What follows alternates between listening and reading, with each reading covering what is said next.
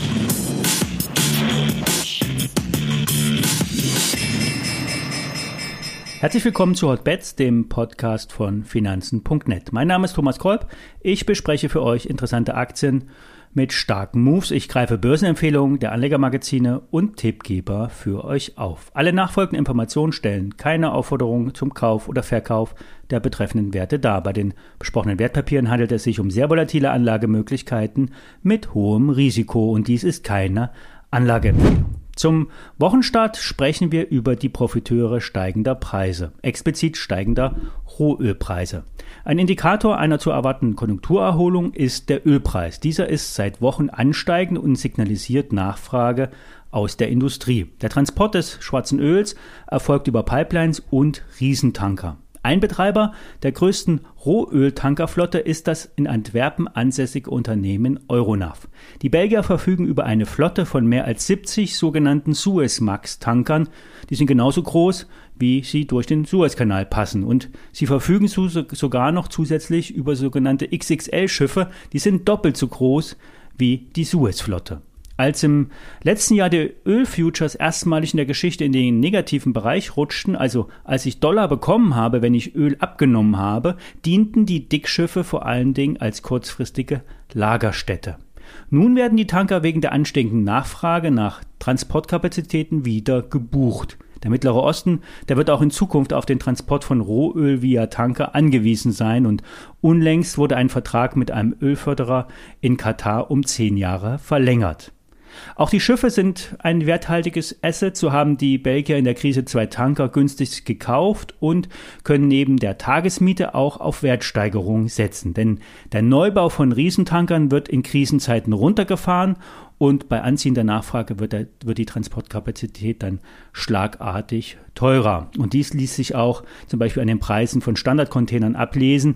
Hier wurde ja ein Vielfaches äh, bezahlt ähm, in den letzten Wochen wie vor ein paar Monaten. Und ja, wer auf Dividendenrendite und mögliche Kurssteigerung setzt, kann mit dem Betreiber der Tankerflotte rechnen. Das Analystenhaus Kepler sagt Kursziel 12,40 Euro.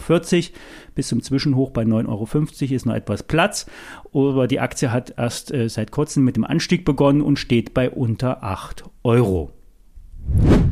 Mit Schönheits-OPs und Cannabis, ja, so will der Pharmahändler Hemato wenn man das so ausspricht, wieder stärker wachsen. Der Pharmahändler liefert im Kerngeschäft hochpreisige Spezialpharmazeutika, Schwerpunkt sind Krebs, HIV und chronische Krankheiten.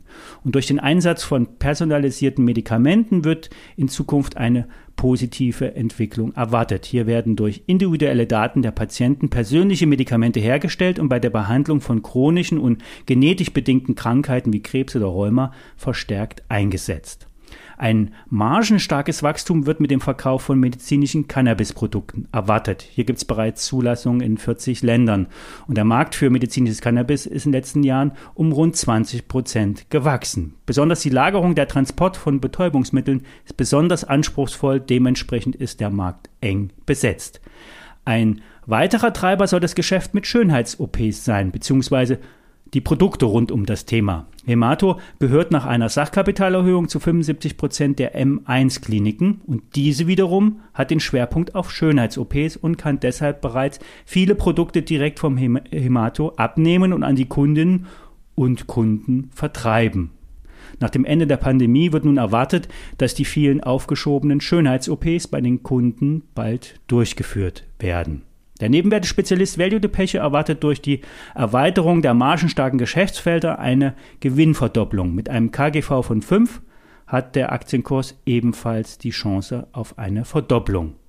Bei margenstarken oder marktengen Werten muss unbedingt äh, limitiert geordert werden, denn äh, der Umsatz ist relativ, der Börsenumsatz ist relativ gering und jede Position, die im Depot ist, sollte grundsätzlich mit einem Stopkurs abgesichert werden. Zum Wochenstart noch ein kurzer Blick auf den Leitindex. Aus dem DAX, da werden die ja, technischen Trader nicht wirklich schlau, rauf, runter, rauf und wieder runter. Der Knoten ist vertragt, doch irgendwann wird er sich mal auflösen. Das Zwischentop bei 14.060 wurde ja schon achtmal angelaufen und hier liegt eine Mob-Marke, Make or Buy. Wird sie gesprengt, dann kommt Schubkraft unter die Rakete. Nach unten, da gibt es viele Haltepunkte, erst unter 13.000 Punkten könnte es richtig staubig werden. Das war's für heute. Alle Daten zu den besprochenen Werten findet ihr natürlich auf finanzen.net und alle ISINs zum Nachlesen wie immer in den Show Notes. Wir hören uns morgen, wenn ihr mögt.